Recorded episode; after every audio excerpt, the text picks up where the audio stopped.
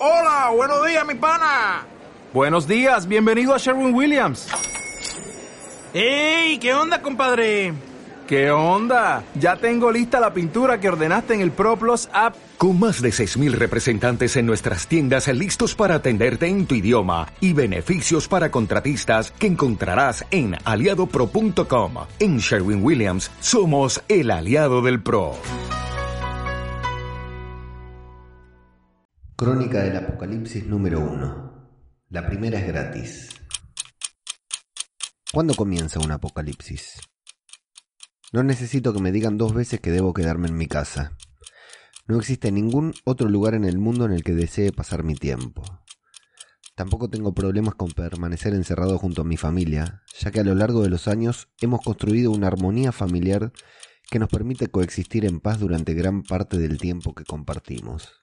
Es como si toda mi vida me hubiese preparado para esto. Afuera, la cosa no es tan amigable. Salir a comprar víveres al paraguayo de la esquina se vuelve toda una aventura.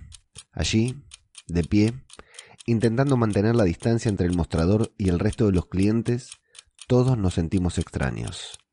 Tal vez estemos exagerando, pero no podemos evitarlo. Nos observamos con desconfianza, sabiendo que cualquiera de nosotros podemos llevar el mal en nuestro cuerpo y nos esforzamos por no tocarnos, por no acercarnos. Incluso hasta evitamos mirarnos a los ojos, como si de esa manera también pudiéramos contagiarnos. La situación es aún peor en la TV.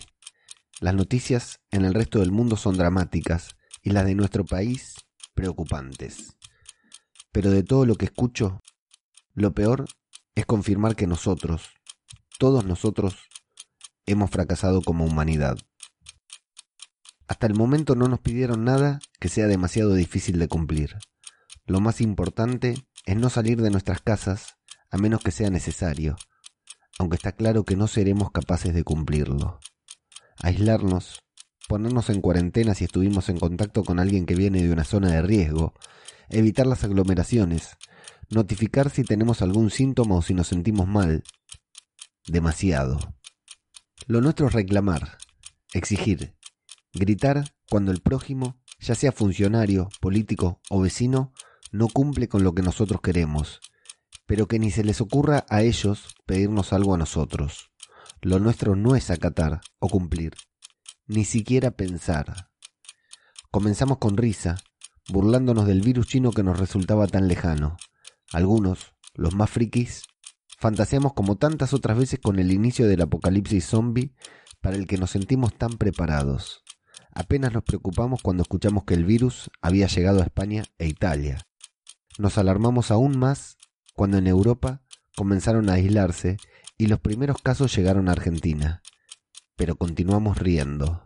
Seguimos fantaseando con el inminente inicio del fin del mundo, sin darnos cuenta de que el mismo ya había comenzado. Nos avisaron, lo vimos pero lo ignoramos hasta que fue demasiado tarde.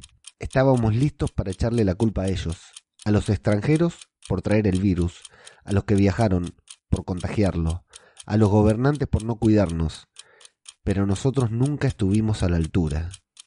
Teníamos que cumplir algunos consejos bastante simples, lavarnos las manos, mantener la distancia con otros seres vivos, quedarnos en casa, pero no fuimos capaces de hacerlo, y ahora tendremos que pagar el precio, sin importar qué tan caro sea.